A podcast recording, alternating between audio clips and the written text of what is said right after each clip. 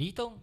ソッシーのラジオ歴史小話。じゃかじゃかじゃかじゃかじゃかこんにちは。今日のテーマは旅。ということで旅について語り合おうということで、はい。えーソッシーは最近どっかおすすめの旅スポットというか、はい。ここ行ってよかったなみたいなのあります？行ってよかったのはですね今年1月にあの福島県の会津若松市会津若松、はい。あの前職というか前勤めてた会社の、まあ、事務所がですね、はい。あの震災の後にまああのちあのあ会津若松市とはい。会津大学とっていうような、まあ、産学官連携で、はいはいはいまあ、事務所を作っていてですね、まあ、盛り上がってる話で、まあ、向こうにあの元同僚が行ってたのでちょっと、はい。はいあのたまにはリモートワークでもしてみようかなと思っておう。3日間ぐらい行ってみたんですけど、なるほど。はい。お仕事も兼ねて、はい。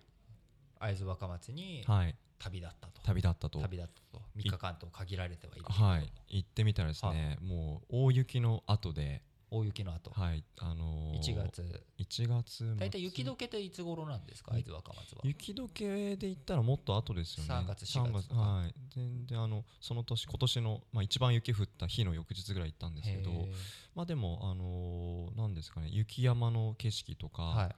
あとはまあご飯もすごい美味しかったですし、うんうんうん。日本酒の宝庫ですよねあそこ。そうですね、うん、そんな話もあって、まあ東京と全然違う流れ時間の流れが、はい。その3日間っていうのは平日だったんですか、平日ですね。火曜日から金曜日とかに行ったのかな、うんうんうんはい。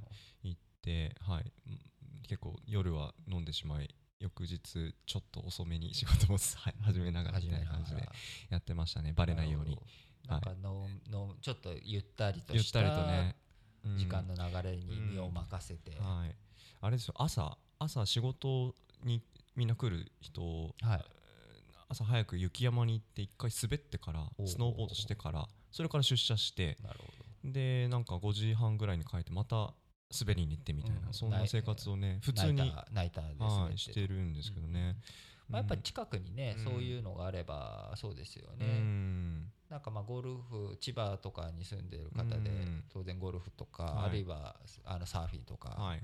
まあ、海岸沿いに住んでる人とか、東京っていう土地柄は実はいろんまあ、平野の中心地っちゃ平野の中中中心地なんですけれども、逆に山からも遠いですし、まあ、海遊びも微妙に遠い、うんうん。まあ、知り合いであの茅ヶ崎とかその辺に住んでいて、まあ、海潜ってから海潜ってから 潜りはしないですね、まあ、あの波乗ってからサーフィン。まあ、サーフィンしてから出社とかっていうのは、あいいですね。まあ、鎌倉茅ヶ崎あたりだとうん。そういう話も聞きますけれども確かにはい。なかなかね朝走ったりとかこうジム行ってからとかっていうのは聞きますけど、うん。なかなかスノーボーしてスキーしてっていうのは東京にいる、ねえ。東京でやろうとすると長野新幹線で通勤？ですね。とかガーラ湯沢から通うん。勤とかっていう風になっちゃうん。ですかね。なかなか高コストなね生活になりますけど、リートンは逆にどうですか？最近はどこ行ったかな、今年ほとんど行けてないですけど。あ金沢行きましたね。あ北陸。新幹線が。新幹線がなんですけど、僕は夜行バスで行きました。夜行バスで行っはい。て夜行バスで帰ってきたんですけれども、あれ結構なかなか3列独立、うんバスも快適なのあ快りますよね。適なのがあってそれはすごくびっくりするぐらい快適でした、へ全然あの飛行機の飛はい。行機よりも全然座席も広いですし、フルフラットだし、ー真っ暗うん。だしあの外もすごい厚手のカーテンなんですよ。はい。だからあのほとんど光も入ってこないし、へー。中ももうみんな基本寝てるので、はい。まあ、全然気にならず寝て起きたらそこは雪国だったみたいな。なんかの小説っぽいそうですね。感じで。はい、まあ、そうですね、うん。川端の雪国は伊豆の、伊豆だったりあっちのね、うん。ちょっと方ですけれども。まあそんな感じで歴えっと旅。旅をテーマにねちょっとお互い話してみたんですけどなんかここで、えーなんか絡められる。やっぱり歴史的に見て旅をしていた人たちというのは非常に多いんですけれども、うん。目的は2つなんですよね。はい。一つはやっぱりあの商売ビジネスとしてやっぱ旅をするっていうことと、はい。もう一つは情報、うーん。まあ、これもある種ビジネスといえばビジネスですけれども実際の現物を扱って移動する移動して商売をするっていうビジネスプラス、やはり情報インフォメーション。これをあの取り扱うっていうことが結構いいその旅の目的の一つでもあったんですよね。はい、あともう一つは2つって言いましたけどもう一個3つ目 ,3 つ目がやはり宗教的な行為。例えば普及や、えー、巡礼聖地巡礼ですね、はい、今、はい、あのね、ドラマとか映画とかでも、うん、そのロロケ地を巡る聖地巡礼も、こう宗教的な行為が最初にあるので、うん、まあ、こういったところがこう人の交流物の交流ということだったんですけれどもやっぱり昔は移動するのにコストがかなりかかってしまっていたと。で今でこそこう夜行バスでね簡単に行けたりとか、あのー、しますけれども東京大阪間だって東海道新幹線ができたばっかの時ですらやはり数もうね何時間かかったんだと、はい、今考えるとこだまで大阪行くってするとちょっとどんゆねげんなりするじゃないですか、ね、それは昔は夜行しかなかったりとか、うん、夜行列車とかしかなかったりとか、はい、今はねのぞみで2時間半、うん、東京大阪新大阪間があっという間です、あっという間っていう中やっぱこの時間、まあ、飛行機がジェット機が生まれて世界が一気に距離がまず縮まったし、うん。そういった意味でビジネスの動き方動かし方っていうのも変わってきていると、はい、でインフォメーション、はい、これも IT の力を使って今まで手紙1通送るのも届いたの？届いてないの？っていうことすら分からなかったのが今や既読まで押されちゃう時代ですから。そうですよね。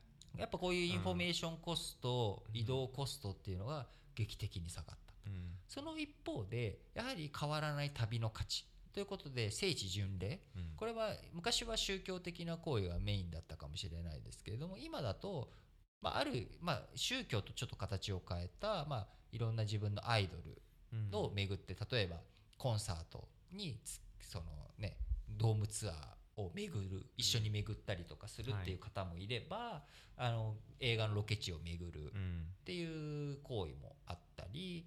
あるいはあのー、いろんなところその美味しいものこう食べ歩き食べ巡りの旅行をしたりとか、うん、こういった旅があとはまあねあの SNS へのアップが目的ではないけれども、はい、まあそういうことも意識したりとか、うん、っていうことで、えー、その3点目の旅の効用意味っていう意味、はい、えー、意義っていうのは、現代も古代も変わってないのかなと。そういう意味で言うとこうやはり旅がもたらすこう人類への影響っていうのは、まだまだこう、ねリアルに実際にその場に行かなきゃわからないっていうこと、はい、これを究極なくすためにはやっぱりどこでもドア、みんなが憧れた。憧れの。あれが手に入るまでは、まあ、この価値はなくならないのかなと、多少やっぱり行ける労力が減ったとはいえ、ゼロにはね。ゼロにはなってないので、どこでもドアできちゃうとゼロになっちゃうので、それこそ、はい、ま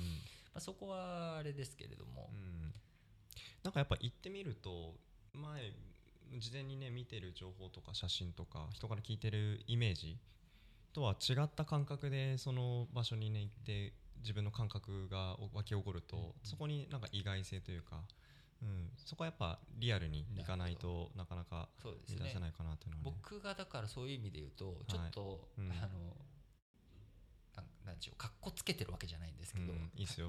かっこつけてください。僕のはい、あの旅先とか 実際に行った箇所ですごく大事にしているのは、うん、風。風？と匂いなんですよね。匂いですか？肌に触れる風とその匂いって結構やっぱ土地によって違うじゃないですか、僕特にこう、はい、東南アジアとか巡ったりとかした時には、はい。同じタイとか、うん、あ東南アジアっていう意味で同じタイとかベトナムカンボジアラオスマレーシア、はい、風が違うんですよね。その今4カ国挙げたじゃないですか。それぞれ違う。